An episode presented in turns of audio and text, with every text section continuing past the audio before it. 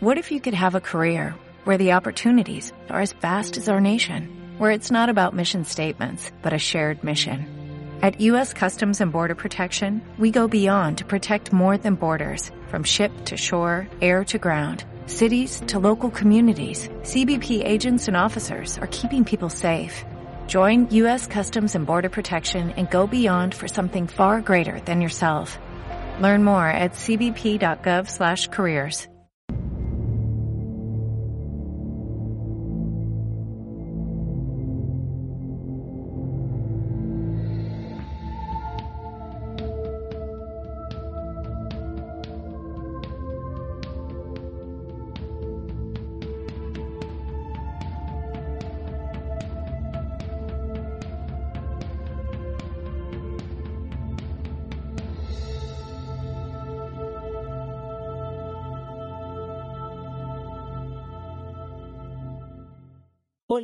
bienvenidos y bienvenidas. Estás escuchando Expansión, Estelar.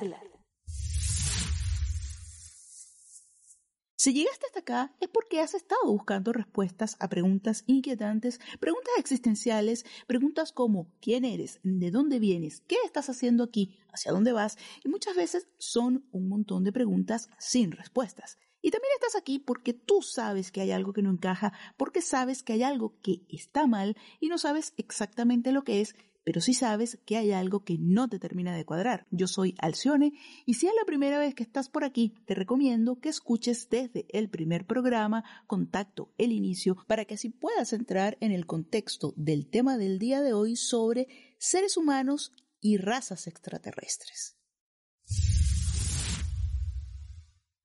En el capítulo anterior hicimos una introducción al tema de navegación estelar, el cual, bueno, es un tema súper, súper amplio y en esta divulgación está dividido en muchas partes.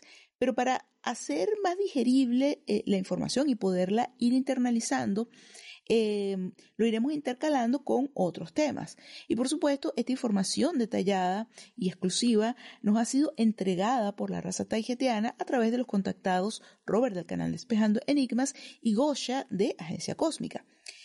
Y esta información es primordial, la información de navegación estelar, porque no solo es el hecho de, de cómo navegan las razas interestelares a través del espacio-tiempo, sino también que esto está directamente relacionado con la naturaleza del cosmos, eh, de la realidad, y de esta manera poder entender el cómo se manifiestan las cosas en esta realidad, la mecánica de la manifestación, ya que parte del reto de vivir esta experiencia terrestre es que tarde o temprano eh, nos, vamos a despertar a la realidad de donde estamos, eh, saber lo que hay allá afuera y descubrir nuestra verdadera naturaleza y lo que somos realmente, que somos los creadores de todo, a pesar de toda esta sopa energética, desinformativa y de control mental a la cual estamos siendo sometidos sistemáticamente. Cuando hablamos de extraterrestres, deberíamos incluirnos también a nosotros mismos, porque aunque efectivamente hayamos nacido en la Tierra, nuestro origen no es terrestre, nuestro origen es estelar. Es decir, nuestros antepasados de donde venimos eran de origen estelar porque provenimos de los lirianos que llegaron a este planeta producto de la gran expansión de Lira en las guerras de Tiamat. Eh, excepto, claro, los que sean descendientes directos de los habitantes originarios de la Tierra, por ejemplo, eh, del Neardental, que por cierto no eran ningunos primitivos salvajes, eran seres muy espirituales y muy conectados con la Tierra. Obviamente todo lo contrario a las historias que nos cuenta la historia. Entonces, desde el punto de vista de las razas humanas o humanomorfas con base en la genética del IRA, existen dos clases. Las primarias, que son las que se acepta que fueron manifestadas directamente desde la fuente, la fuente original, y las secundarias, que son las resultantes de una alteración artificial de una raza primaria. Entonces, como los seres humanos somos de origen liriano, pero nuestra genética está restringida al 3D, caeríamos en la clasificación de raza secundaria. Aclarando, por supuesto, que como el nivel de conciencia de un individuo es lo que determina la densidad que puede percibir, también eso determinará la activación de sus propios genes. Es por eso que la raza humana al estar limitada al 3D, tanto por frecuencias artificialmente impuestas, es decir, la Matrix, como por percepción de conciencia, nuestro ADN está limitado, es decir, está completo, pero eh, está limitado artificialmente. Y a eso se refiere lo de la genética restringida. Pero no da que seamos una raza hecha en laboratorio ni nada por el estilo. En el momento que logremos atravesar las bandas Van Allen, que son las que delimitan la percepción 3D, y pasáramos a una percepción 5D, en poco tiempo se nos activaría todo nuestro ADN, otorgándonos todos los atributos y características de la raza primaria liriana a la cual pertenecemos. Todo esto va ligado a los controladores reptiles del planeta, que digamos que lograron dañar, sí, lograron dañar nuestro ADN, pero no alterándolo en un laboratorio, o sea, ya quisieran ellos. Sea, es decir, lo intentaron, obviamente, y como no pudieron, entonces, enos aquí con nuestro ADN alterado por medio del control mental, que cada día que pasa me sorprendo o, digamos que no pierdo la capacidad de asombro de cuán brutal, eh, castrante y cegador puede llegar a ser todo esto. De hecho, una de las preguntas que les hizo Robert a las taijetianas en las primeras conversaciones en el 2018 fue qué fue lo que más les llamó la atención cuando llegaron a la órbita baja de la Tierra. O sea, era como se lo imaginaban. Y todas le dieron la misma respuesta. Lo que más nos ha sorprendido de la Tierra es el control mental tan bestial. Y eso pues es más que revelador y, y claro el día de hoy. Y bueno, a todo esto súmale que finalmente nosotros no somos este cuerpo y que dentro de estos contenedores biológicos o biotrajes o, cuerpos humanos puede haber especies de cualquier tipo o, cualquier planeta, galaxia, viviendo justamente la experiencia terrestre. Entonces, la raza humana yo la veo así como una, como una gran torre de Babel espacial universal interplanetaria y debe ser por eso que entre los humanos no es tan fácil ponernos todos de acuerdo. El tema de las razas eh, dominantes en el planeta Tierra y cómo coexisten lo hemos hablado en uno de los episodios de biología, pero como aquí viene al caso, lo resumo brevemente. La Tierra está compuesta por varias capas de densidades que están todas entrelazadas y en desorden y con una serie de especies viviendo en cada una de esas capas aparentemente separadas por densidades, pero que sin embargo interactúan y se afectan entre sí.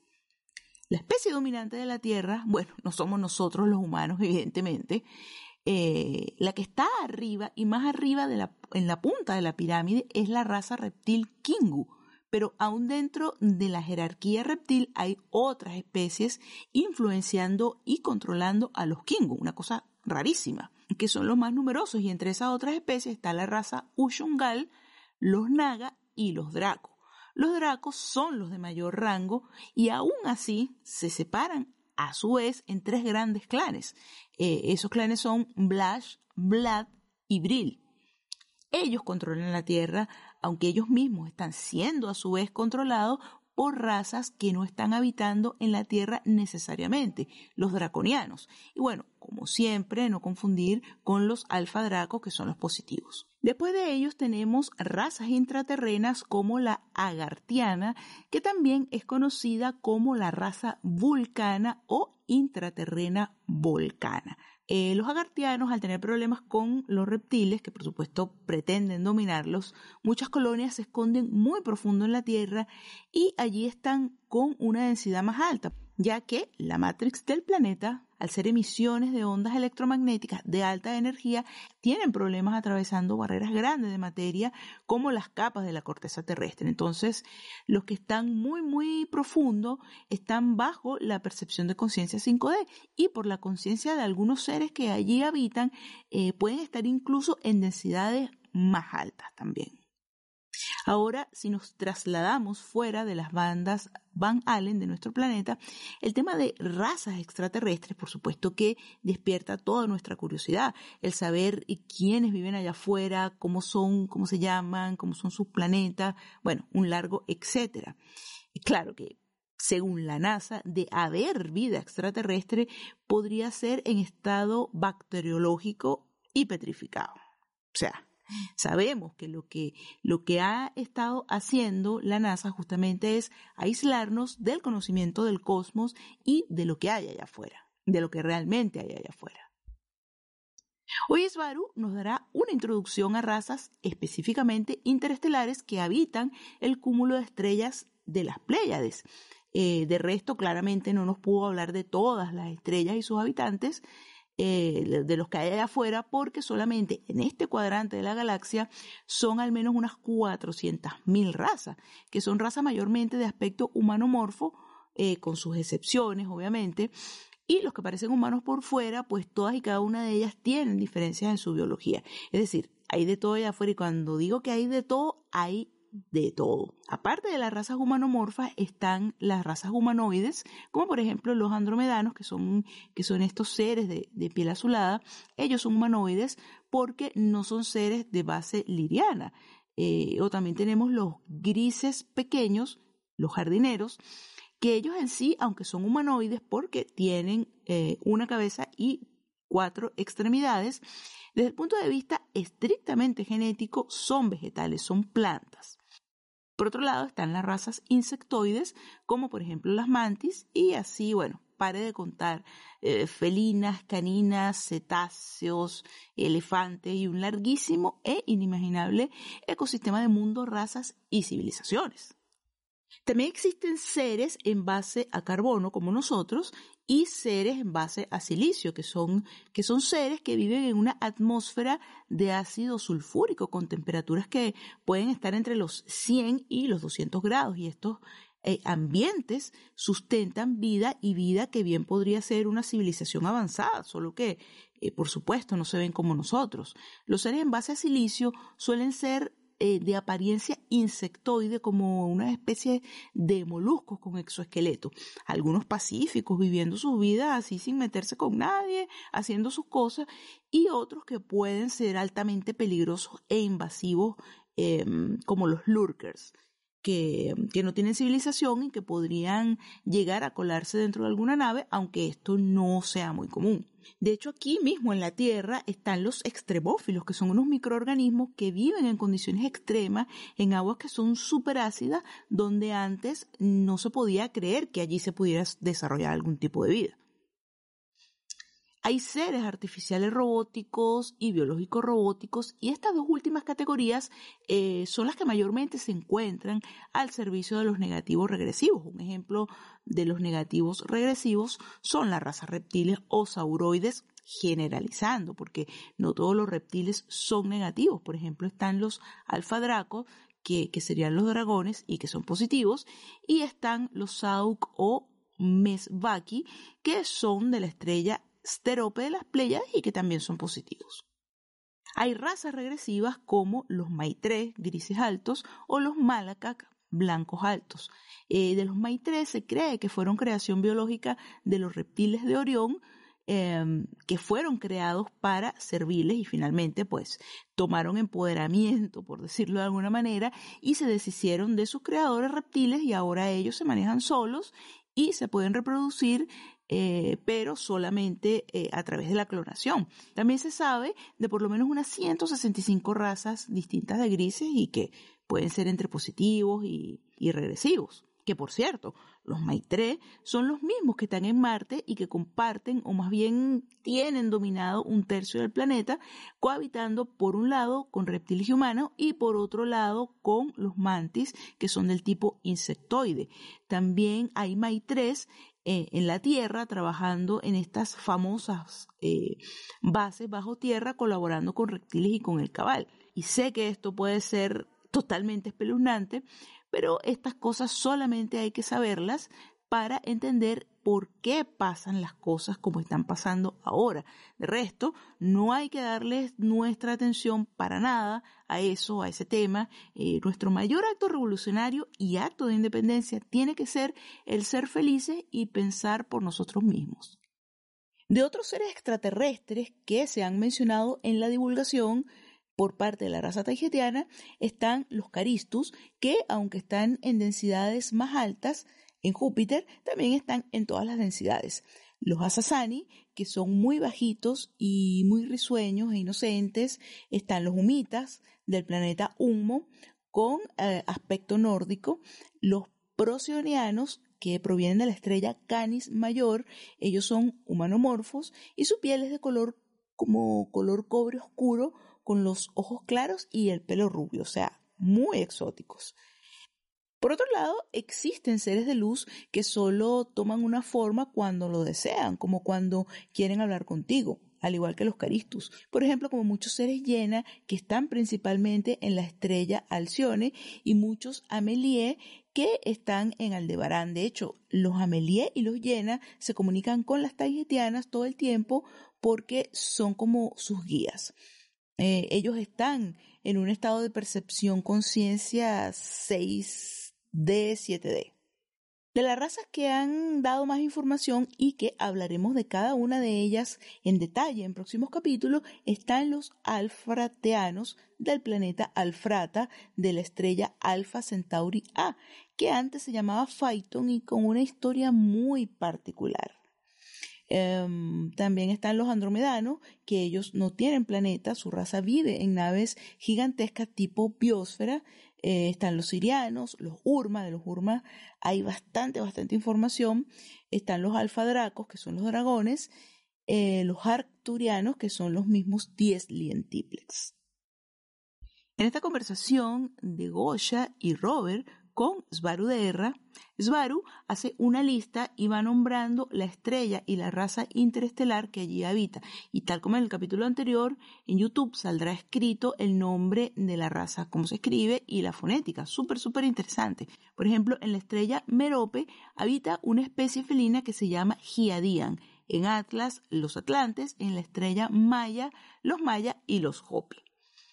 Y sí, estas razas tenían colonias en la Tierra en la antigüedad y es por eso que no es casualidad que mucha de la cosmovisión de algunas culturas de la Tierra se basaran o mencionaran a las estrellas del cúmulo de las Pléyades, porque de ellos recibieron de manera directa el conocimiento y seguro les mostraron en el cielo de dónde venían. Los mayas, por ejemplo, basaron su calendario en el ciclo anual de las Pléyades, un calendario de 365 días que fue utilizado por muchas de las culturas precolombinas de Mesoamérica y por supuesto sus creencias decían que el lugar de origen de su cultura era de las Pléyades y les decían las siete hermanas.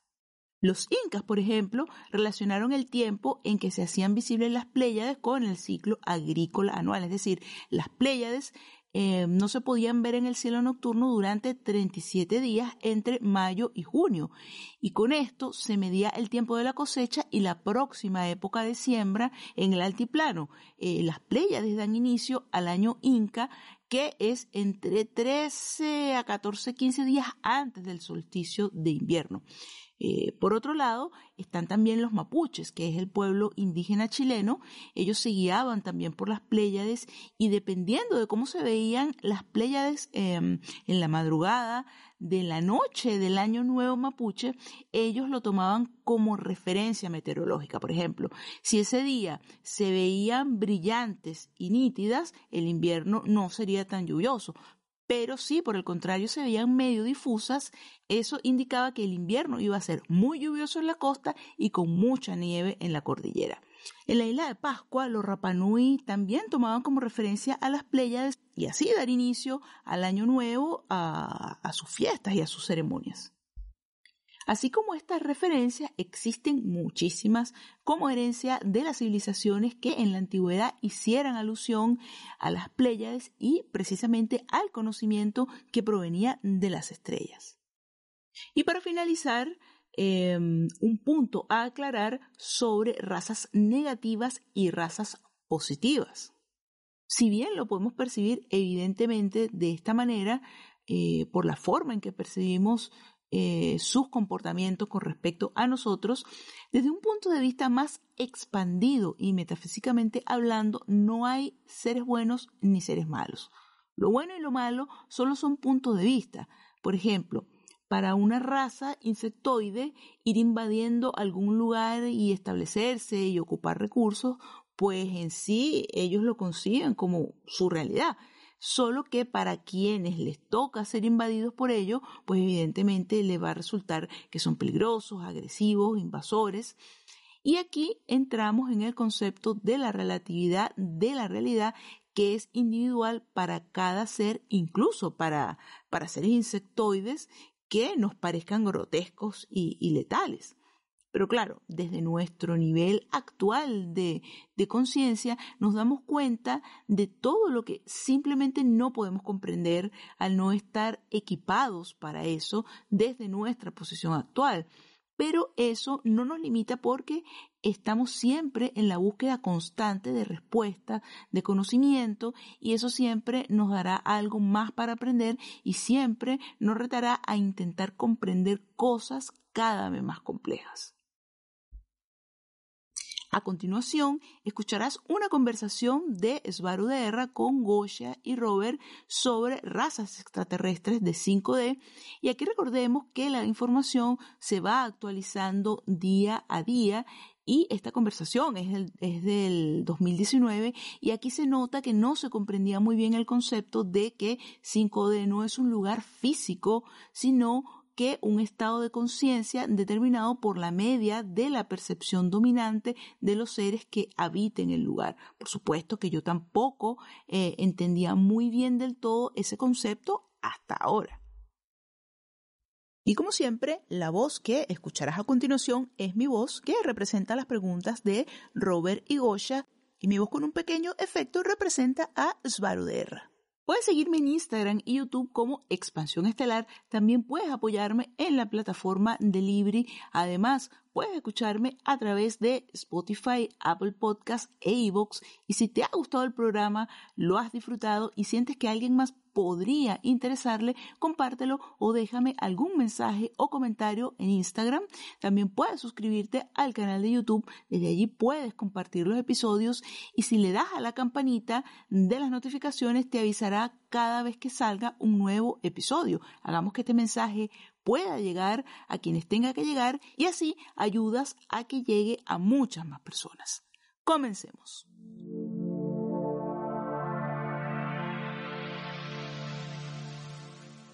Hola Svaru. Empecemos hoy con otro tema muy interesante y es el de las razas extraterrestres. Empecemos por la pregunta general. ¿Cuántas hay? ¿Se puede saber más o menos?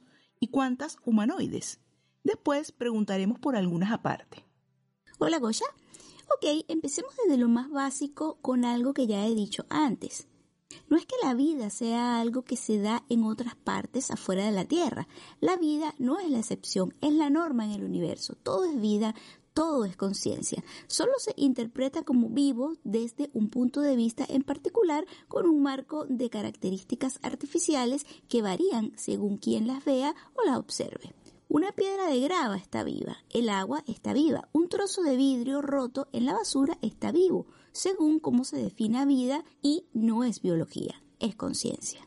Es verdad que el pedazo de vidrio tiene menos atención de una conciencia que el vaso antes de romperse, pues el pedazo pierde atención ya que no es útil y como todo lo que pierde atención se va degradando de nuevo de ser un objeto a ser energía potencial de nuevo.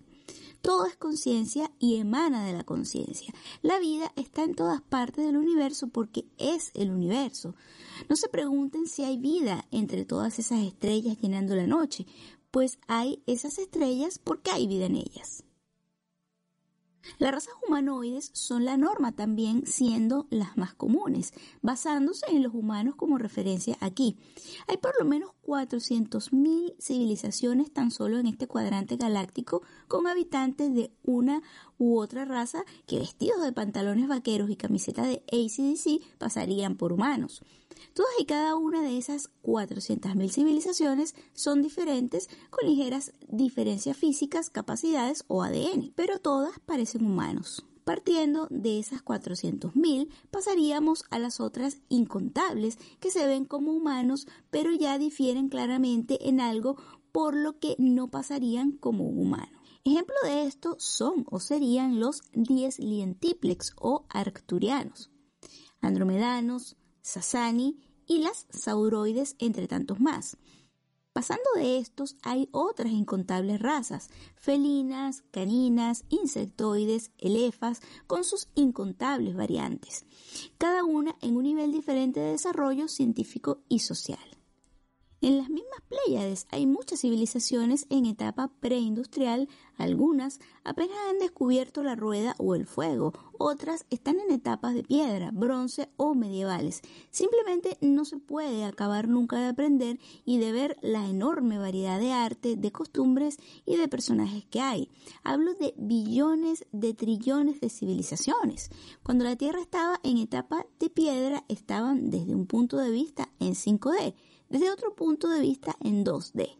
No se puede catalogar tan fácilmente como creen los demás investigadores de este tema en la Tierra. Todo siempre es muy complejo. Muchas razas no quieren que sepan de ellos, se sienten amenazadas, gustan de su privacidad, no desean que se les incluya en la nueva era. Muchas razones.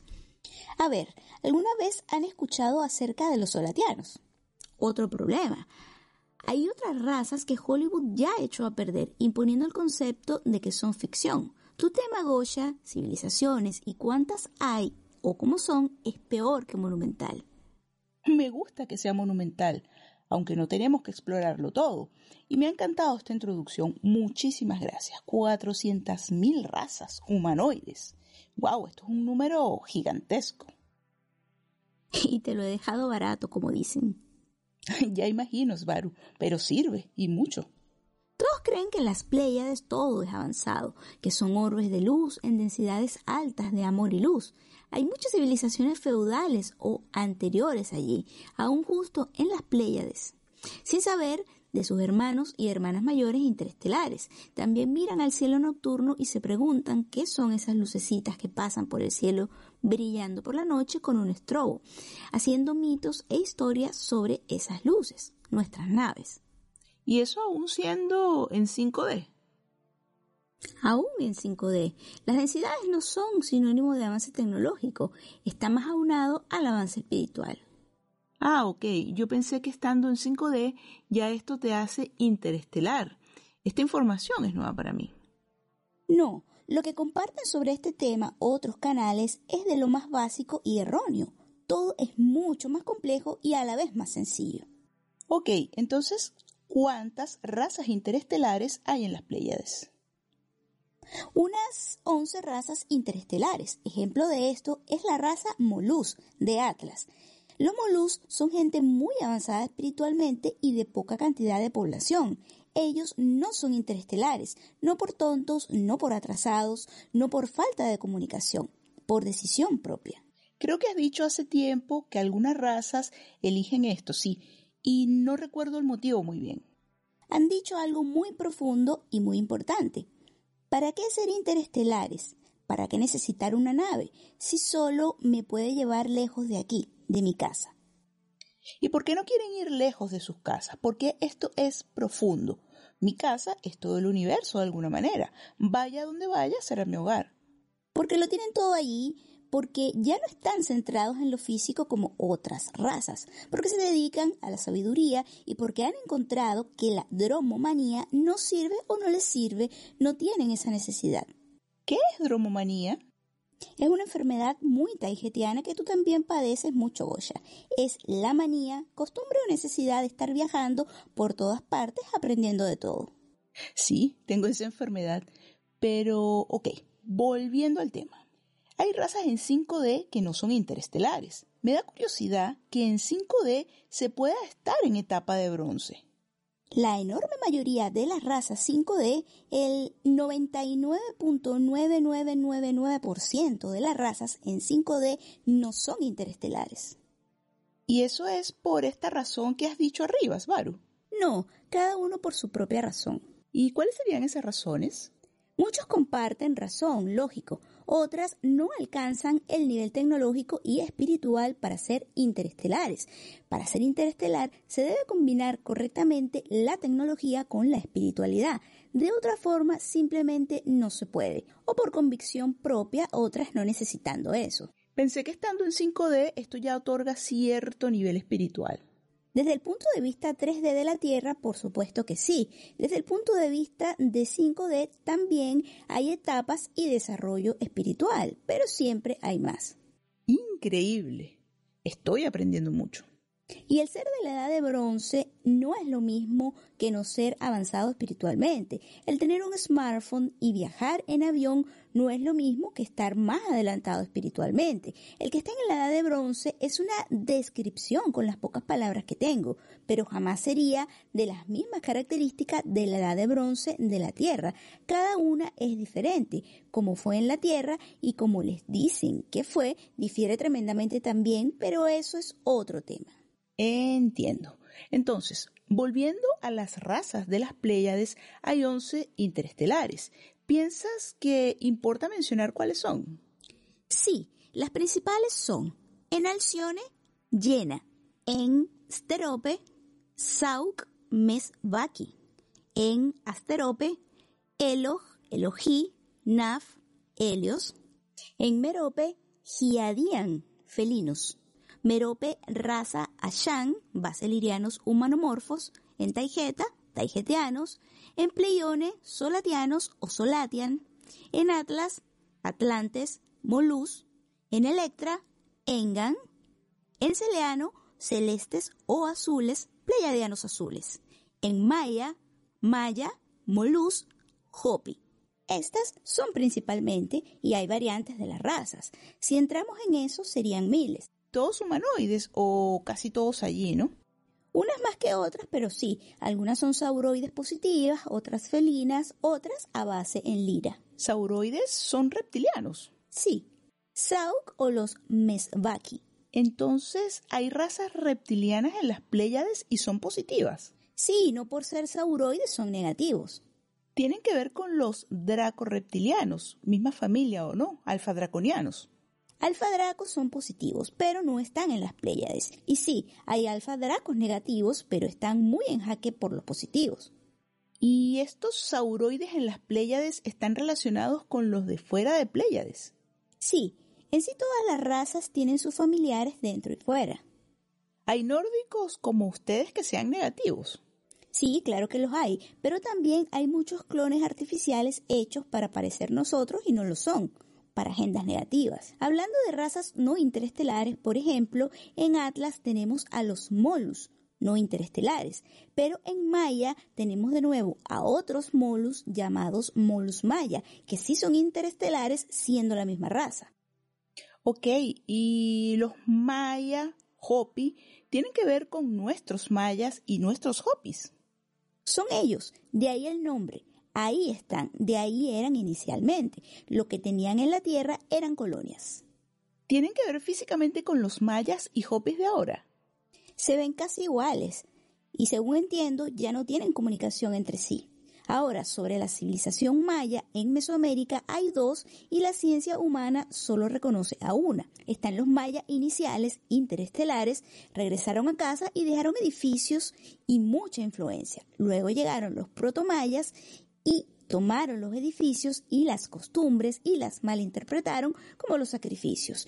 Eso también sucedió en Egipto, que la cultura egipcia, desde la edad de los grandes reyes hasta el año 50 AC, cuando Julio César invade, solo tomó lo que había allí como base de su propia interpretación de la civilización que estaba allí antes que ellos. La esfinge y las pirámides preceden la civilización egipcia clásica como las estructuras mayas preceden las mayas modernas. ¿Y protomayas vinieron de dónde?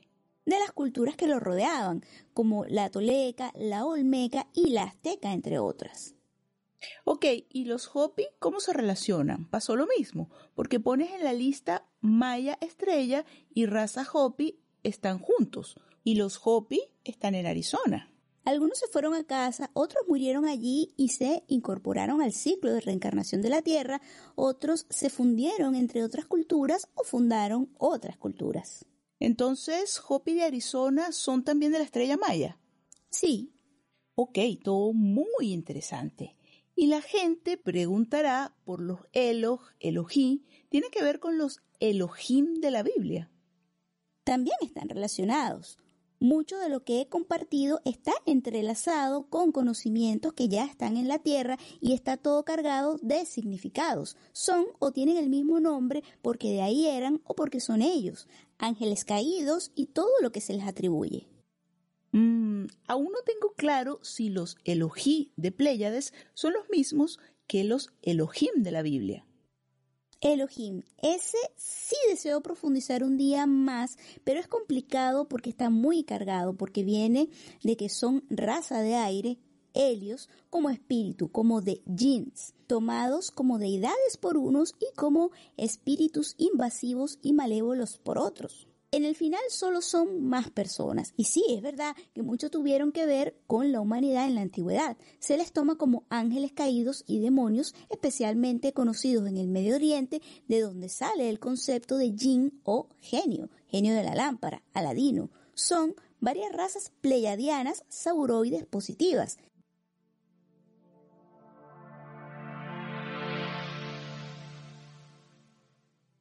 Regresando a otras especies, para mí resultaría muy importante que las personas de la Tierra tuviesen cuidado con ciertas razas invasoras que no son o no tienen civilización, que más bien son especies de animales invasivos que viajan de polizón en naves de otras. Pero no sé si sea conveniente que se les dé esta información porque lo tomarán como ficción. Hablo del xenomorfo de las películas de Ridley Scott Alien. Danos esos, Baru. Lo que dices que podría sonar a ciencia ficción. Los bichos espaciales horribles de las películas de Alien son reales, llamados lurker. Los hay de varias clases y subespecies. Hollywood lo sabe y lo impone como fantasía.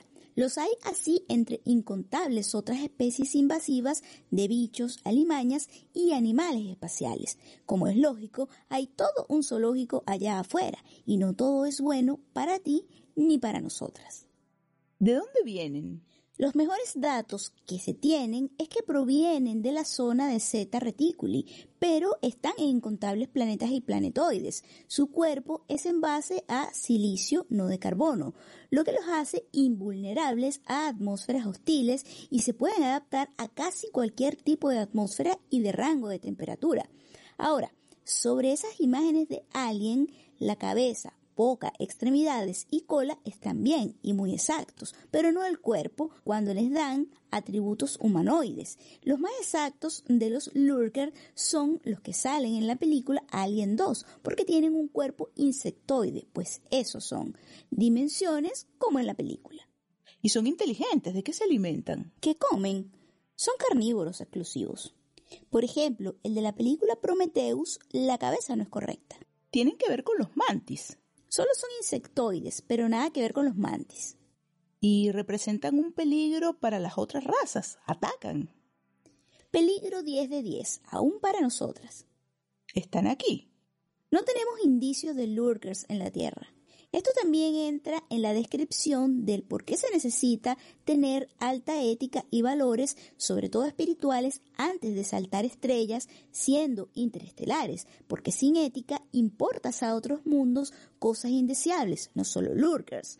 Pero como te lo dicen en las películas de Alien, el cabal le encantaría tener a estos para volverlos bioarmas. Pero los lurkers solo son un grupo de especies entre millones y millones de trillones de otros bichos y alimañas no deseables.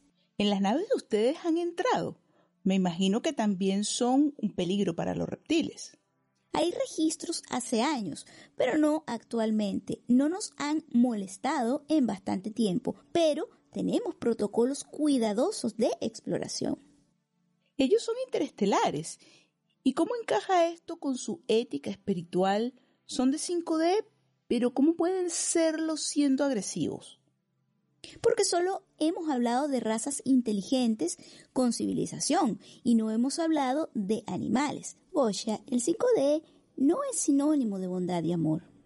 Lo sé, Svaru, solo que pensé que cuando ustedes tenían guerras con reptiles y todo eso, cuando ustedes estaban en 5D bajo y los reptiles son de 4D, pensé que en 5D puro ya se tiene esta ética más avanzada. Sí, en parte sí, solo que el 5D es como el estándar del universo siendo la inmensa mayoría o la densidad dominante. Aún así, existe dualidad. El que una especie sea regresiva o nefasta solo es una interpretación de quienes están en desacuerdo con ella. No es un atributo de maldad intrínseco de la especie, solo está contrapuesta su actitud y su forma de ser con la de otras. Desde el momento en que hay hombres y mujeres aquí, hay dualidad aunque se está disolviendo. Se dice en la Tierra que el 5D tiene atributos que nosotras más bien pondríamos al 7D.